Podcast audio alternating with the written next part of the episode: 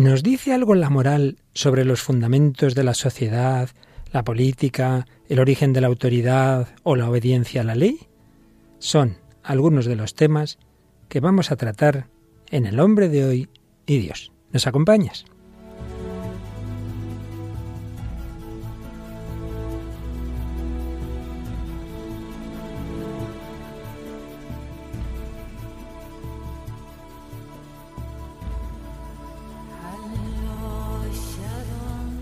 El hombre de hoy y Dios, con el padre Luis Fernando de Prada.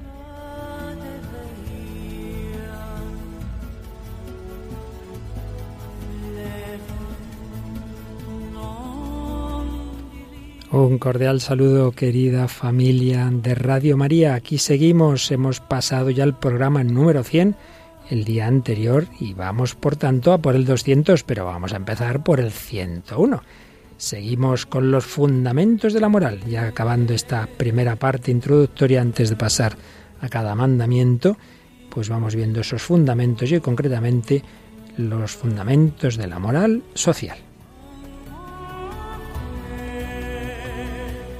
Y así como en el 100, en el 101 nos acompaña Raquel Sánchez Mayo. Hola Raquel, ¿qué tal? Muy buenas, padre. Vienes con una muela un poquito pochita, ¿verdad? Sí, aquí estamos, pero las medicinas... Te permitirán hablar, te permitirán hablar y contarnos también algunas de las comunicaciones que hemos tenido estos días, ¿verdad?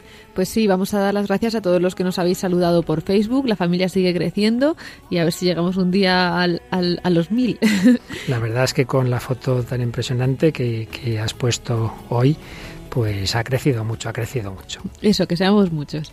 Pues nada, mandar un, un, saludo a Belinda que nos escribía un mensaje muy gracioso respecto al, al programa pasado, de la semana pasada, porque estábamos, estábamos escuchando una canción que decía en inglés, pero decía eh, no necesitamos educación respecto de la moral, ¿no? Hablando de esto, tal. Y ella le hizo, le hizo mucha gracia porque el padre Luis Fernando justo dijo, aunque no le parezca, esto estamos en Radio María. Escuchando esa canción tan moderna, diga, quien, quien en este momento sintonice dirá, pero ¿qué emisora es esta?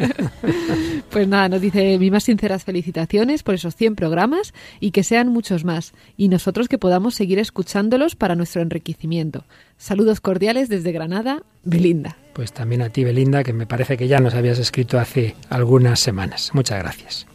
Y tenemos, como dices, Raquel, otros muchos saludos, ¿verdad?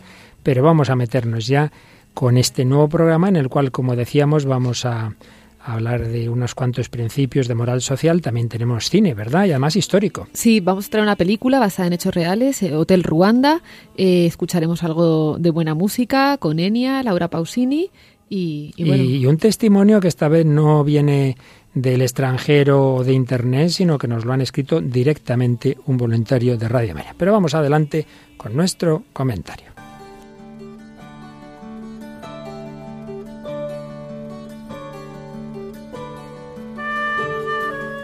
Y si en los dos programas anteriores hablábamos de una novela de tipo distópico Fahrenheit 451, vamos a hablar de otra, otra profecía ficción muy famosa más, si cabe, que la anterior, Un mundo feliz, del novelista inglés Aldous Huxley, que vivió entre 1894 y 1963.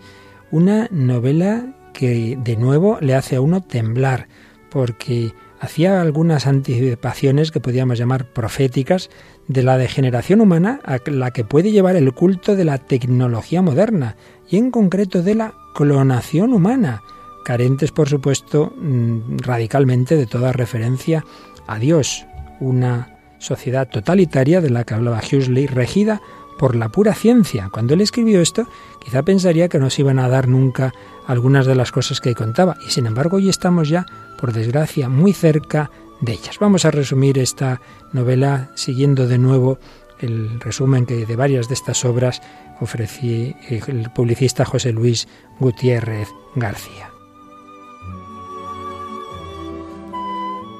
José Luis Gutiérrez señala cuatro puntos a tener en cuenta. En primer lugar, el biológico. La generación humana queda reducida al laboratorio es suprimida la reproducción humana normal. El sexo es solo para el placer egoísta. Desaparece el matrimonio y la familia. Pues ya podemos empezar a temblar pensando en cosas actuales. Segundo dato, hay un único Estado, un Estado mundial, instaurado por un profeta, al que se llama Ford, famoso nombre de los coches norteamericanos. Tercer punto, el dato social, a saber, que hay un control demográfico absoluto. La sociedad está organizada por un sistema de castas diversificadas por procedimientos físico-químicos. Y cuarto dato, el educativo. Hay un sistema de educación impartida total y exclusivamente por el Estado. Pues de nuevo cosas muy actuales, muy actuales. Pues bien, estamos en la era Ford, se ha acabado mm, después de una guerra de nueve años por medios genocidas con poblaciones enteras y han quedado simplemente pequeñas reservas de poblaciones que mantienen un régimen natural y cristiano, pero ya todo el mundo está sometido a un único Estado mundial super totalitario.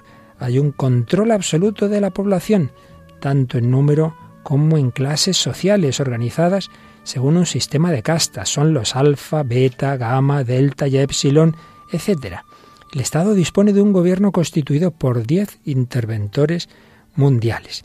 Y como la generación se obtiene eh, a través de producción de hombres en serie, con un sistema de clonación que permite multiplicar los óvulos, hay un montón de mellizos a docenas, varones y mujeres estandarizados. La Tierra está dividida en dos, dos zonas, la fordiana, que ocupa todo el mundo y es el mundo feliz precisamente, y las pequeñas reservas de los salvajes que caen fuera de ese estado fordiano, que viven de forma primitiva con restos del cristianismo, pero que se hallan perfectamente controlados por esa autoridad fordiana. Son reservas cerradas con alambradas, de alta tensión. Ahí todavía viven de forma primitiva porque mantienen el matrimonio, la familia, la moral antigua, la fe religiosa. Madre mía, este es el contexto de esta novela profética que cada vez le hace uno pensar que es algo más que profecía. El mundo feliz ha eliminado el matrimonio y la familia tradicionales y ha encomendado la generación humana a los laboratorios. El sexo, como decíamos antes, es solo para el placer y hay un bloqueo total contraceptivo. Incluso se ve la paternidad y la maternidad naturales como algo obsceno, perverso, degradante. La maternidad natural es algo anormal, vergonzoso. Queda excluido el término madre. En algún lugar del mundo se habla de progenitora y progenitor B, dicho sea de paso. La clonación perfecta se realiza en el laboratorio con cuatro pasos, la sala de fecundación, la sala de envasados, la sala de predestinación social, la sala de decantación. Bueno, no entremos en demasiados detalles, pero es que después el condicionamiento que se hace de esos nacimientos sigue a través de la educación, una educación moral que nunca debe ser racional, sino condicionada por la autoridad. En las guarderías a los niños ya se les va condicionando, se les va infundiendo el odio a la naturaleza y al libro. Hay dormitorios donde en las horas de sueño de los niños se practica la hipnopedia con consignas que repetidas miles de veces creaban la verdad, creaban la verdad, sugerencias entre comillas del Estado para apoderarse de la mente del hombre y las salas de juegos, en las que había juegos eróticos practicados desde la niñez y así se fomentaba la futura promiscuidad esencial de esa sociedad.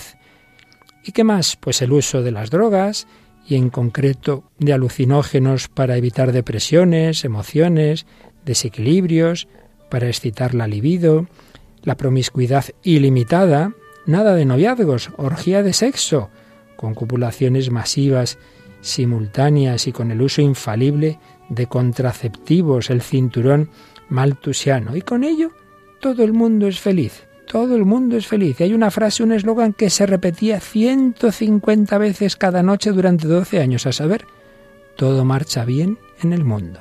Todo marcha bien en el mundo.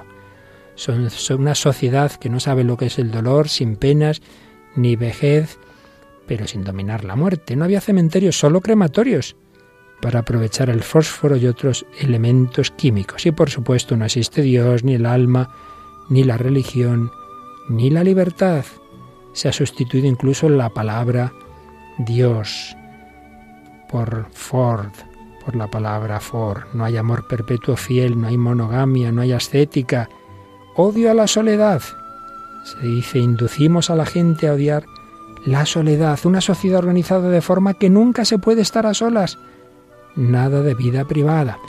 Y como la novela que recordábamos la semana pasada, guerra contra la cultura, contra el libro, contra la historia, contra el pensar por uno mismo, no hay que plantearse preguntas sobre el sentido de la vida. Bueno, después de este recorrido que a uno le deja los pelos de punta, a pesar de todo, al final ahí aparece un salvaje, John, quien hace voz del autor y del buen sentido y nos habla de Dios, de la virtud, de la abnegación, del sacrificio, del sentido del prójimo, del amor a la soledad, frente al placer, a la lujuria, a las discriminaciones por clonación y a la comodidad sin restricciones. Aparece en la Biblia el Kempis, Newman, Main de Virán, todo un canto a Dios y al hombre dependiente de Dios y unido a Dios. Y dice esta frase, Dios es la razón que justifica todo lo que es noble, bello y heroico. John, voz del autor y del hombre, se retira a una ermita, pero los fordianos lo asedian y termina suicidándose. Desenlace que Huxley lamentó posteriormente. En el prólogo de nuevas ediciones se arrepintió y dijo que tenía que haberle dejado vivir y vencer pero nos dejó esa profecía tremenda de ese supuesto mundo feliz.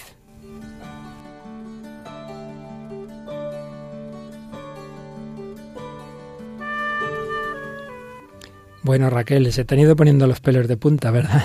Sí, la verdad es que daba un poco de miedo todo lo que estabas diciendo y, claro, y bueno, no, están alejados muchas cosas, ¿no? De lo que estamos viviendo hoy en día. Eso es lo malo, ¿eh? Mm. fíjate, el separar la generación del matrimonio, ya no existe matrimonio monógamo, el sexo simplemente como un instrumento de placer, la educación totalitaria desde el Estado, en fin, un montón de cosas que por desgracia tienen bastante que ver con noticias de todos los días. Sí, sobre todo porque ya no es que nos estemos alejando de una idea, o sea, que tenga una connotación religiosa, o, sino que ya es un alejamiento de, incluso de lo natural, ¿no? Y eso realmente pone los pelos de punta. Así es. Pues bien, en este recordar de una manera breve y esquemática, pues los principios de la ética, eh, que nos transmite la Iglesia Católica y que en parte, como tú mismo acabas de decir, no son específicamente cristianos, sino naturales, en este recordar esos fundamentos, antes de entrar ya en puntos más particulares, pues vamos a decir algo hoy de lo que nos enseña esa doctrina de la Iglesia en el Catecismo, en el Yucat, sobre la moral social. Y en primer lugar tenemos que decir que la vida social no es un añadido al hombre, no es que por un lado está el hombre individual y luego, pues bien, está bien vivir juntos, no, no, es que es una exigencia de su naturaleza, esto ya lo vieron como tantas otras cosas los filósofos griegos. Aristóteles decía que el hombre es un animal racional y político también, en el político en el sentido de que está hecho para vivir en comunidad. La persona humana desarrolla sus capacidades en las relaciones interpersonales. El ser humano tiene una tendencia social que le impulsa a asociarse con los demás para alcanzar objetivos que no podría simplemente de un modo individual. De ahí nace la familia, de ahí nacen pues diversas eh, sociedades, nace el Estado, todo tipo de instituciones. Por ello, la dimensión social del hombre pertenece indisolublemente a la moralidad y tiene mucho que ver con los fundamentos de la doctrina católica en campos fundamentales, como es el mismo concepto y sentido de Dios. Fíjate lo que nos dice el número 1878 del Catecismo de la Iglesia Católica. Todos los hombres son llamados al mismo fin, Dios. Existe cierta semejanza entre la unión de las personas divinas y la fraternidad que los hombres deben instaurar entre ellos, en la verdad y el amor. El amor al prójimo es inseparable del amor a Dios. Es decir, que aquí se nos pone como fundamento último de la unión que estamos llamados a tener los hombres entre nosotros mismos, fundamento último, la unión de las personas divinas. Sabemos que la Trinidad, siendo un solo Dios, son tres personas. Pues debemos tender a una unidad que nunca será evidentemente tan grande como esa de la Trinidad, pero sí el sentirnos una sola realidad por el amor sabiendo que ese amor al prójimo es inseparable del amor a Dios. Pero si ese es, digamos, el contexto sobrenatural, el fundamento natural de esa llamada de la humanidad a, hermanarnos es la solidaridad social en el, en el seno de cada comunidad, de cada pueblo, de cada nación y en general en toda la humanidad. Una solidaridad que está establecida por el Creador como destino común y anhelo que ha puesto en el corazón de los hombres. Por otro lado, hay una igualdad fundamental entre todos los hombres que deriva de su misma dignidad, pero también hay diferencias que, dice el catecismo, pertenecen al plan de Dios, que quiere que cada uno reciba de otro aquello que necesita. Hay igualdad fundamental, diferencias lógicas y, sanas y buenas, pero también hay desigualdades escandalosas. Por ello, el principio de solidaridad es muy importante, es un principio de la doctrina social de la Iglesia. Solidaridad, amistad o caridad social, que nos dice en 1939, este principio es una exigencia directa de la fraternidad humana y cristiana. Así pues, mm, como consecuencia de estos principios brota esa solidaridad. Por otro lado, otro principio de la doctrina de la Iglesia, de su moral social, es que cada, cada una de sus sociedades o asociaciones en que se realiza el carácter social del hombre y, por supuesto, el Estado, deben estar al servicio de la persona, siempre de la persona, y del bien común. Pero, ¿qué es el bien común? El 1906 del Catecismo nos lo describe así. El bien común es el conjunto de aquellas condiciones de la vida social que permiten a los grupos y a cada uno de sus miembros conseguir más plena y fácilmente su propia perfección. Siempre se busca la perfección de la persona humana, pero en esa realidad comunitaria. Es ese conjunto de condiciones de vida social que permiten que, en efecto, cada persona llegue a su perfección. ¿Qué incluye? Pues el respeto a la persona humana, sus derechos fundamentales, el bienestar social y el desarrollo, las facilidades para que cada uno eh, tenga lo que necesite para una vida plenamente humana, implica siempre la paz, la estabilidad, la seguridad de un orden justo, exige también la participación de todos y el ejercicio de la responsabilidad de cada uno. Pero siempre recordando que el principio y fin de toda sociedad debe ser la persona humana. Nos lo dice así el Concilio Vaticano II en la Gaudium et Spes 25.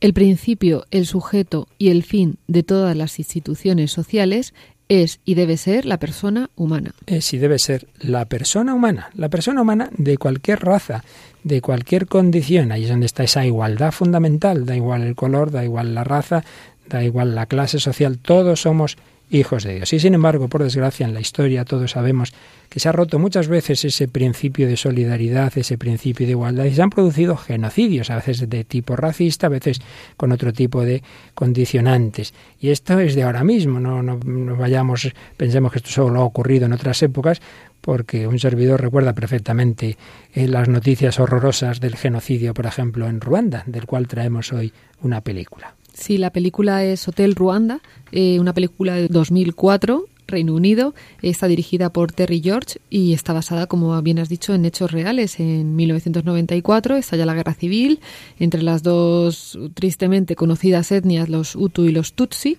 Y bueno, aquí el protagonista eh, es un gerente de un hotel y, es Hutu y decide eh, pues que un buen refugio es el hotel. Entonces se lleva a su familia, pero también se lleva a sus vecinos que no son de su misma etnia, los Tutsi. Es que además, si no recuerdo mal, incluso su mujer es es decir, que en su propia familia se supera esa, esa división, ¿verdad?, por la que está habiendo ese genocidio. Entonces hay unos periodistas que resulta que son testigos de lo que está ocurriendo. Y precisamente vamos a escuchar la escena en que acaban de grabar un vídeo de cómo estaba empezando el genocidio y entonces van a transmitir ese vídeo a Francia, me parece recordar, donde se va a emitir en los informativos.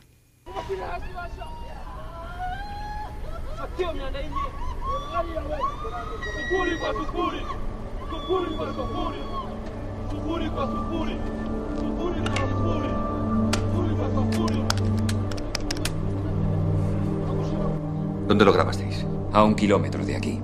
Fred, soy David. Tengo unas imágenes increíbles. Es una masacre. Cadáveres, machetes. Si te las envío inmediatamente, llegarán a tiempo para las noticias de la noche. Sí. Tienes que empezar con ellas. Perdone, señor Oye, lamento lo de antes, de haber sabido que estabas, que estabas allí, no habría... Me alegro de que haya grabado esas imágenes y de que el mundo entero las vea. Es nuestra única esperanza para que la gente decida intervenir. ¿Y si decide no intervenir? ¿Sigue estando bien emitirlas? ¿Cómo no va a intervenir después de ver esas atrocidades?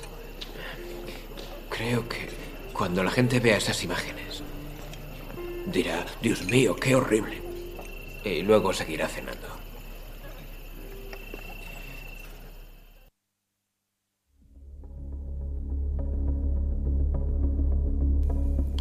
Pues aquí seguimos, queridos amigos, en Radio María, en El Hombre de Hoy y Dios. Acabamos de escuchar dos fragmentos de la película Hotel Ruanda y escuchamos ahora una canción que también está ambientada en África, Raquel. Sí, la canción se llama Storms in África, Tormentas en África, eh, y está eh, es de la cantante conocida, muy conocida Enya, y pertenece al disco Watermark de 1988. Pues mientras escuchamos esta bella composición, pensamos un poquito en esas tragedias, en esas divisiones de la humanidad, en esos genocidios que tantas veces por desgracia hemos cometido y pedimos al Señor que nos ayude a ver a todos como hermanos, como Él nos ve, todos hijos del mismo Dios.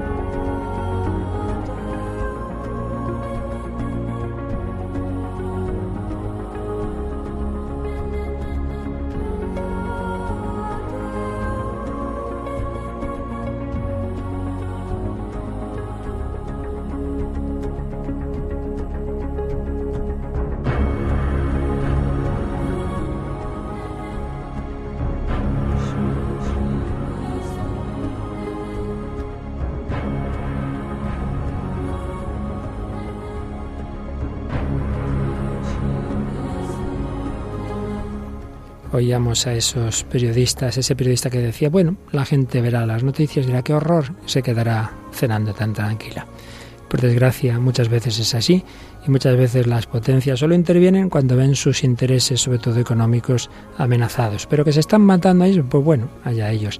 Nos falta esa conciencia de que somos una gran familia, de que todos somos hijos de Dios y que el daño de mis hermanos de tal nación o tal otra es también mi propio daño mi propio dolor. Por eso, realmente, si un día el Señor concede esa unidad de toda la humanidad en la fe, será también una unidad en la caridad, en el amor, en el respeto de los derechos de todos.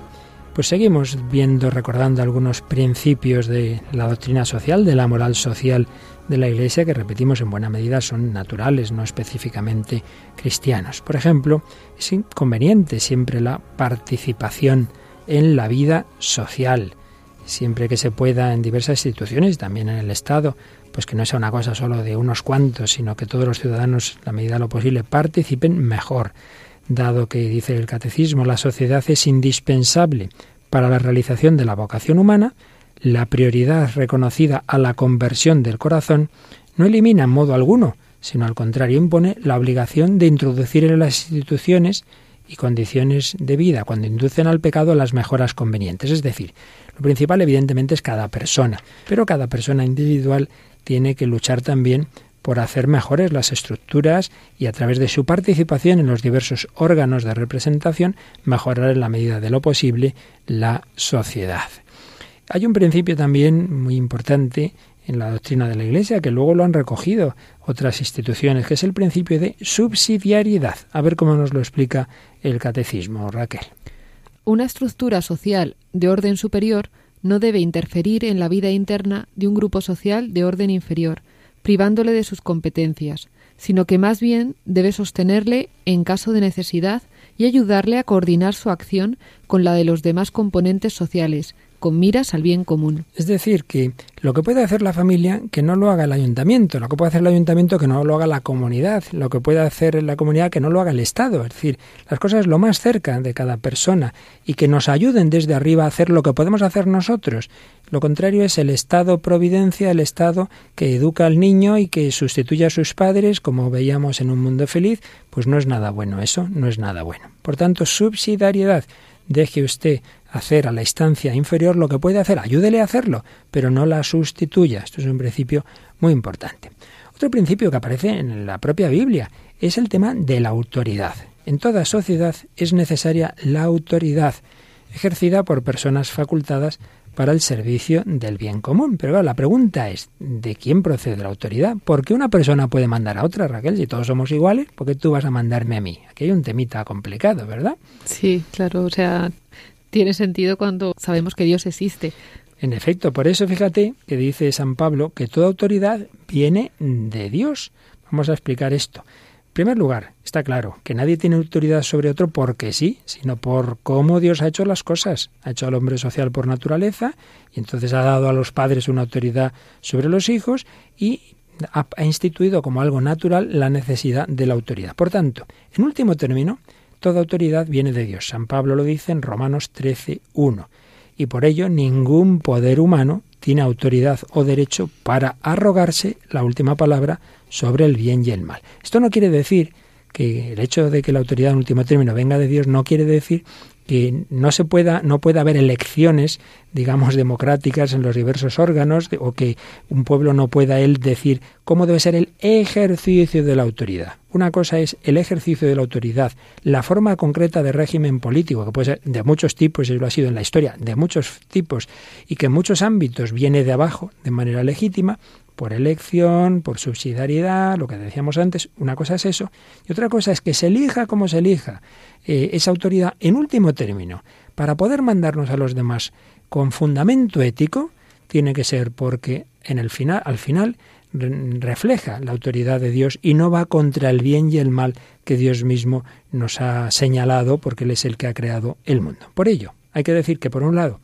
los diversos regímenes políticos son moralmente eh, admisibles. Una nación puede tener un régimen republicano, otra un régimen monárquico, en fin, diversas fórmulas mixtas que ha habido a lo largo de la historia, con tal de que promuevan el bien legítimo de la comunidad que los adopta, con tal de que busquen el bien común y sobre todo con tal de que respeten a la persona humana, su dignidad y sus derechos mientras que en cambio los regímenes que son contrarios a la ley natural, al orden público, a los derechos fundamentales de la persona, no pueden realizar el bien común de las naciones y son profundamente injustos. Y claro, ¿a quién hay que obedecer y respetar? A la autoridad legítima.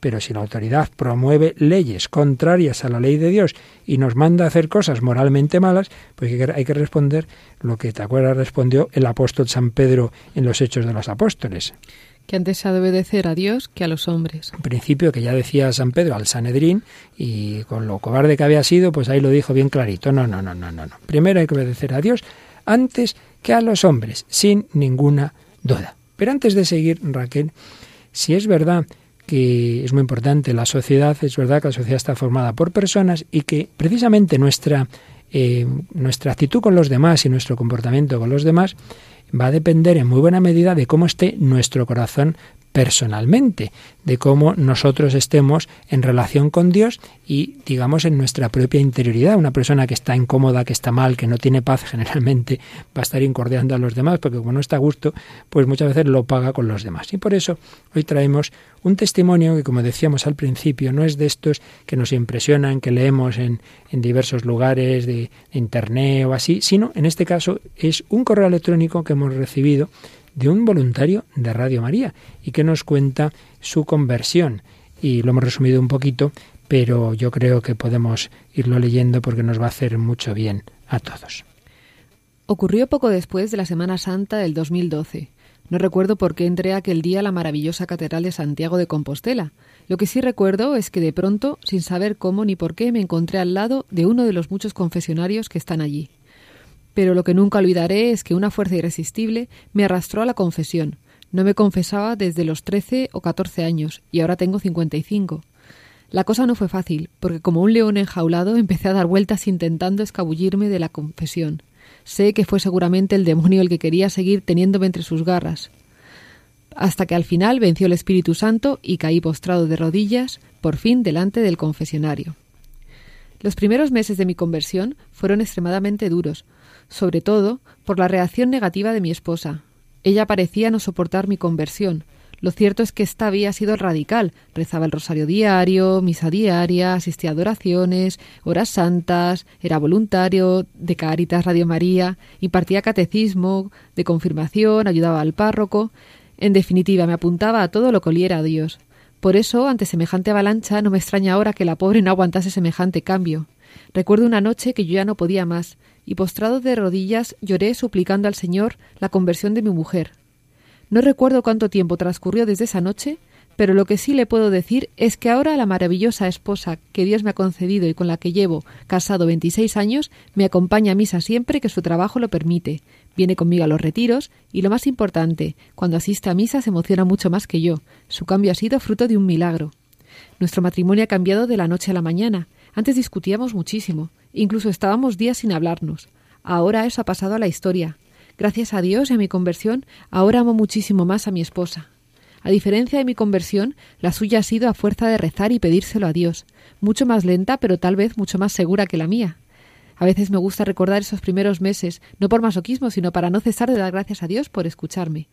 Podría contar mil cosas. Yo antes de mi conversión leía un montón de novelas. Ahora solo leo libros que hablen de Dios, de la Virgen. Antes me pasaba las tardes sin hacer nada útil. Ahora intento ayudar a gente, y el día que me quedo en casa no me siento bien conmigo mismo. Antes pasaba meses sin que viera a mis padres, ahora procuro verlos al menos una vez por semana. No es que ahora deje de pecar, pero la, la, diferencia es que ahora soy muy consciente de ello y cuando ofendo a Dios tengo que ir rápidamente al confesionario para pedirle perdón. Y antes apenas tenía remordimientos de conciencia. Solo Dios sabe cuánto bien me ha hecho al posar sus ojos sobre mí, le pedimos a Dios también que nuestros hijos maravillosos sigan cuanto antes nuestros pasos. Está la, la, cosa cruda, pero Dios es grande. Dios es grande, Dios es misericordioso y es el testimonio, como decimos un poquito resumido, que nos ha mandado Eugenio, a quien se lo agradecemos, pero ante todo damos gracias al Señor, que sigue haciendo estas obras maravillosas. Y fijaos lo que os decía antes, el cambio personal lleva a un cambio en el matrimonio. Antes discutíamos muchísimo, estábamos días sin hablarnos, ahora eso ha pasado a la historia. Antes visitaba poco a sus padres, ahora en cambio lo hace mucho más, etcétera, etcétera. Cuando estamos bien con Dios, eso repercute en nuestra relación con los demás y podemos acercarnos a un mundo mucho más bonito como el mundo que soñaba Laura Pausini. Traemos esta canción de, Laura Pausini, es que escrita por ella misma y que además los fondos lo destinó pues al Fondo de las, de las Naciones Unidas para, los, para la Infancia y bueno, es una canción del 96 del disco Las cosas que vives.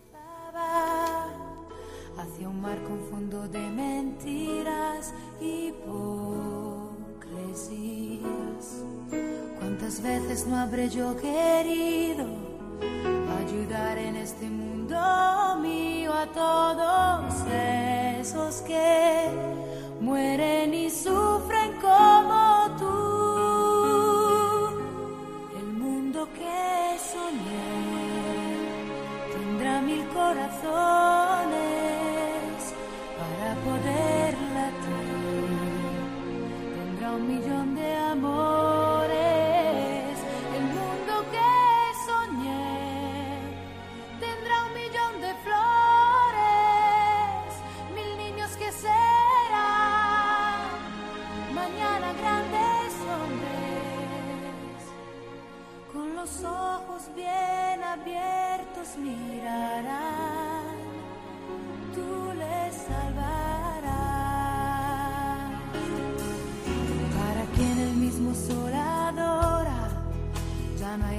Los colores sobran, porque el corazón lo puso el mismo, tu Dios y el mío. Para quienes bota una sonrisa, porque la fortuna que no avisa le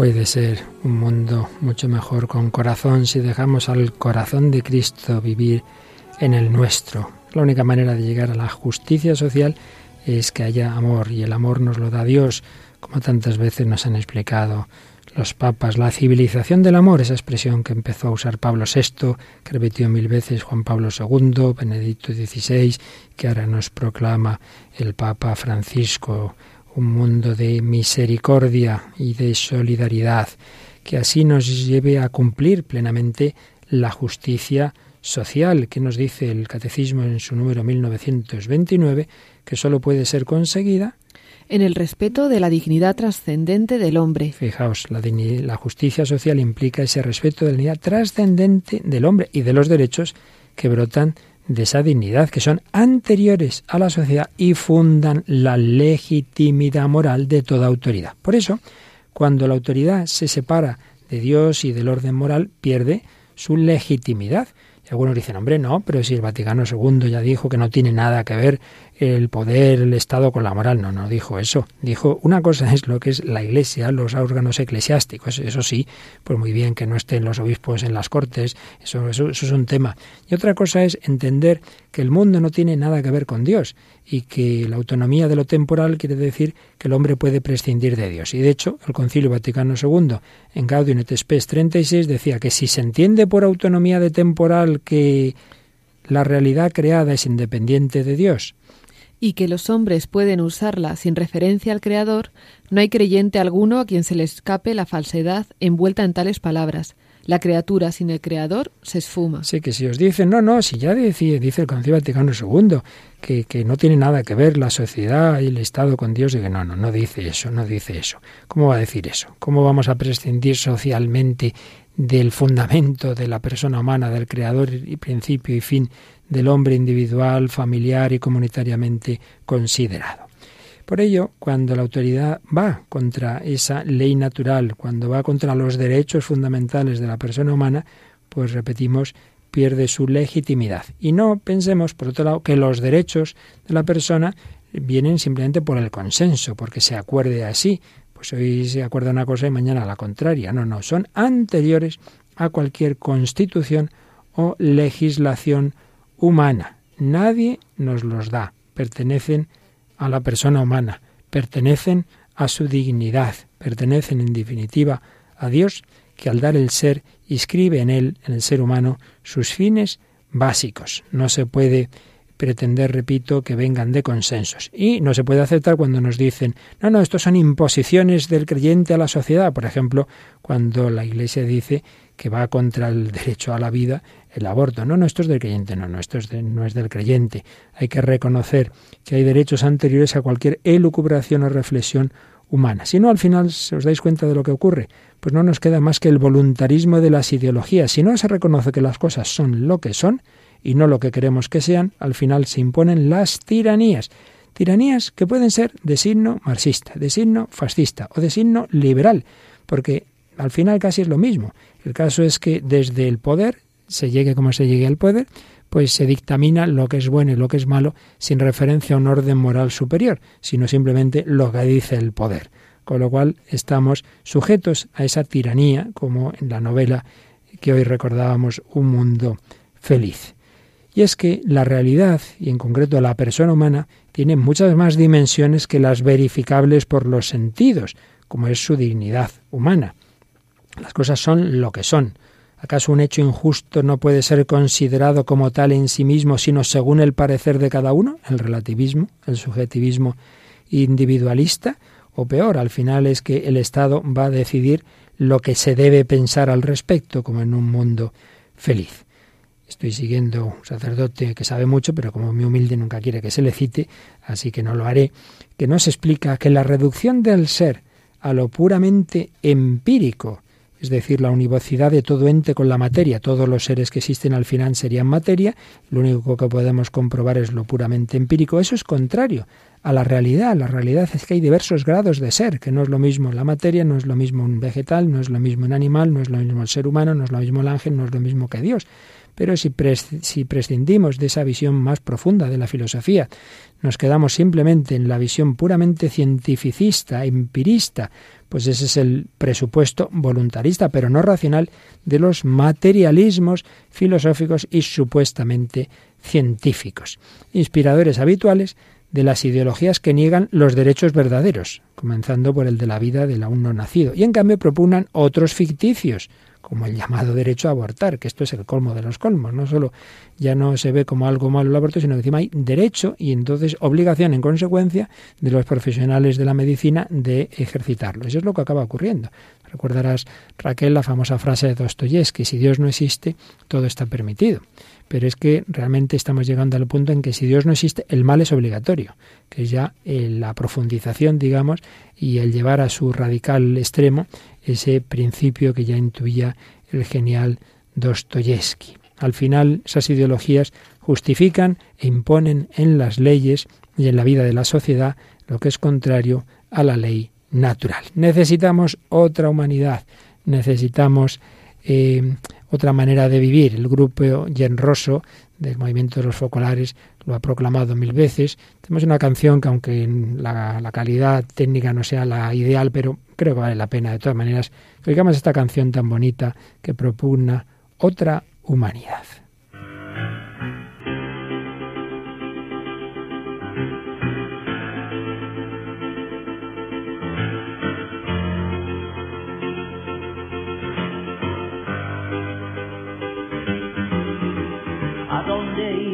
Iremos a parar seguimos así?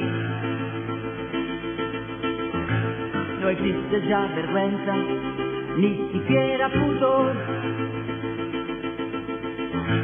Continua violencia, escándalos por doquier, donde se ha ido todo gran idea.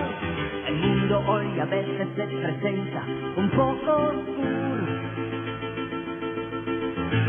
Importa solamente la noticia cruda y dura.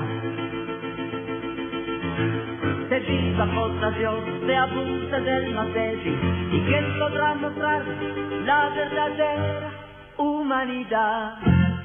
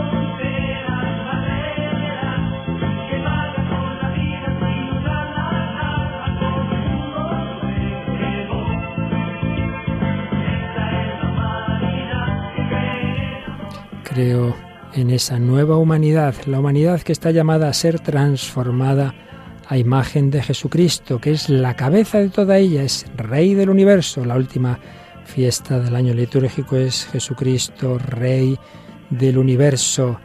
Y de ese concepto, de esa realidad, mejor dicho, de que Cristo es Rey, Señor del universo, deriva el derecho de anunciar el Evangelio a toda criatura y la obligación moral de abrazarlo una vez conocido, de adherirse a la verdad conocida, de ordenar toda la vida según las exigencias de la verdad, nos dice el decreto de la libertad religiosa del Vaticano II en su número 2. La vocación de la humanidad en sus múltiples ámbitos sociales del trabajo, la economía, la política, el arte, la cultura, una vocación de la humanidad a ser recapitulada y transformada en Cristo y por Cristo, teniendo el amor de Dios y el del prójimo como alma que mueve el universo. Es lo que sobre todo a todos nos resuena tantas veces proponía desde el inicio, la homilía de inicio de su pontificado, nuestro inolvidable Juan Pablo II, en aquella homilía que, repito, resuena en tantos corazones cuando decía, no tengáis miedo, abrid de par en par las puertas a Cristo, porque nos recordaba que la potestad absoluta y también dulce y suave del Señor, de Jesucristo Rey, responde a lo más profundo del hombre, a sus más elevadas aspiraciones de la inteligencia, de la, de la voluntad y del corazón. Esta potestad no habla con un lenguaje de fuerza, sino que se expresa, decía el 22 de octubre del 78, en la caridad y en la verdad. Por eso nos gritaba, no tengáis miedo de acoger a Cristo y de aceptar su potestad. Abrid, abrid de par en par las puertas a Cristo. Y añadía, abrid a su potestad salvadora los confines de los estados, los sistemas económicos y los políticos, los extensos campos de la cultura, de la civilización y del desarrollo. No tengáis miedo. Cristo conoce lo que hay dentro del hombre, solo Él lo conoce. Pues unidos a Él, ¿podemos cambiar el mundo? Bueno, es Jesucristo quien lo va a cambiar, pero quiere contar con nosotros.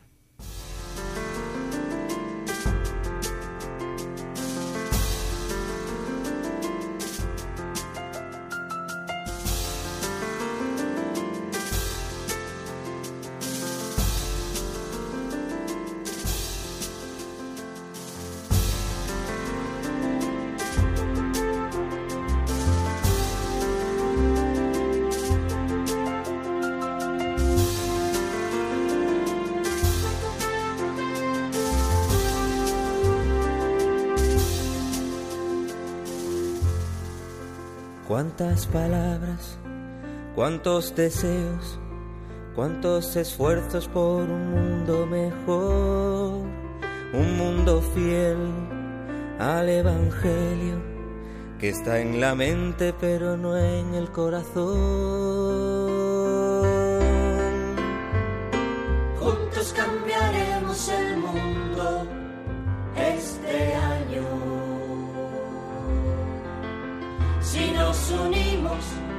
Si nos amamos, si a todos damos la paz.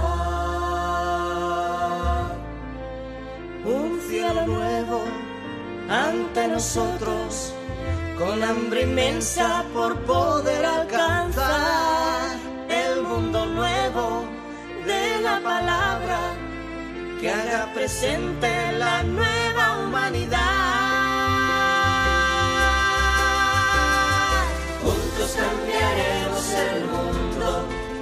este.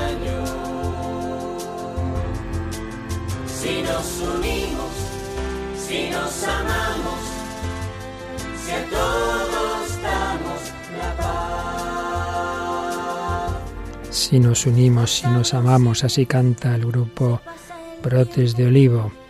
Y así nos recordaba en esa homilía del 22 de octubre del 78 Juan Pablo II, abrir las puertas a Cristo y el mundo vivirá en el amor.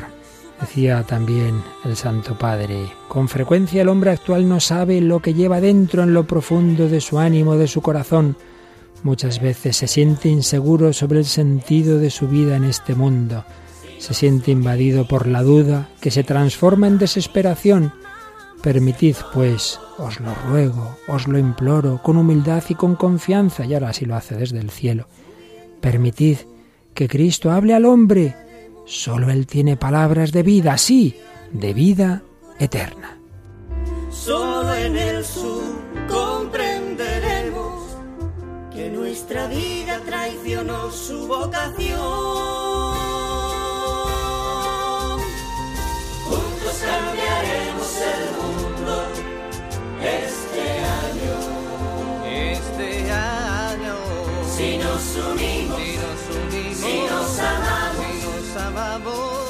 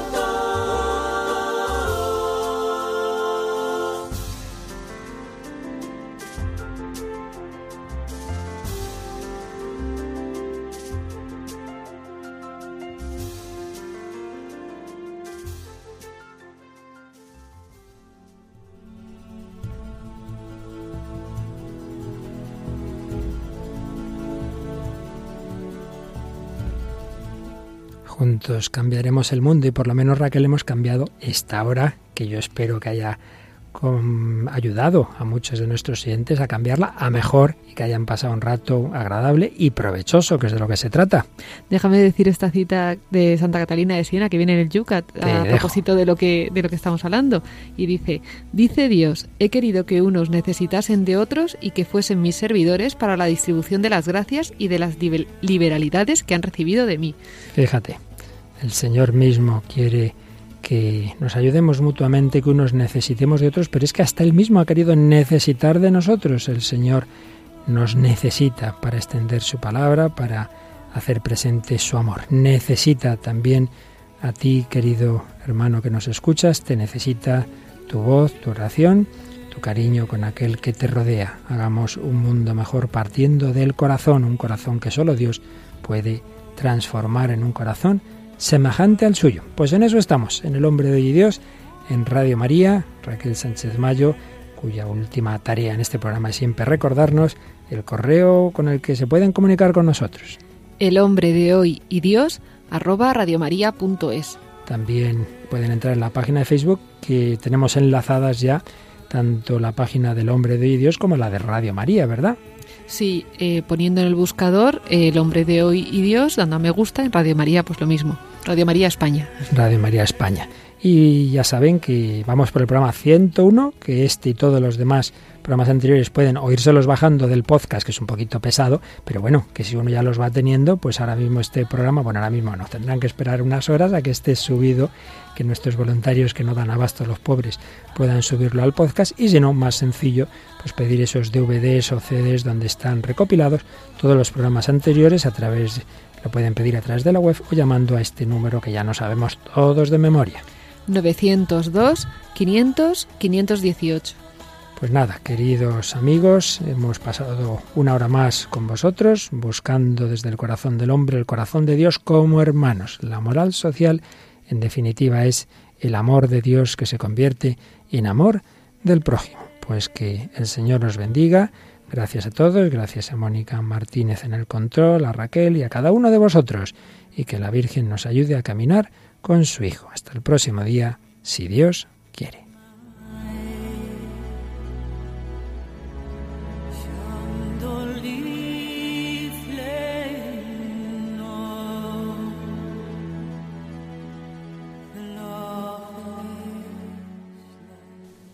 Así concluye El hombre de hoy y Dios, un programa dirigido en Radio María por el Padre Luis Fernando de Prada.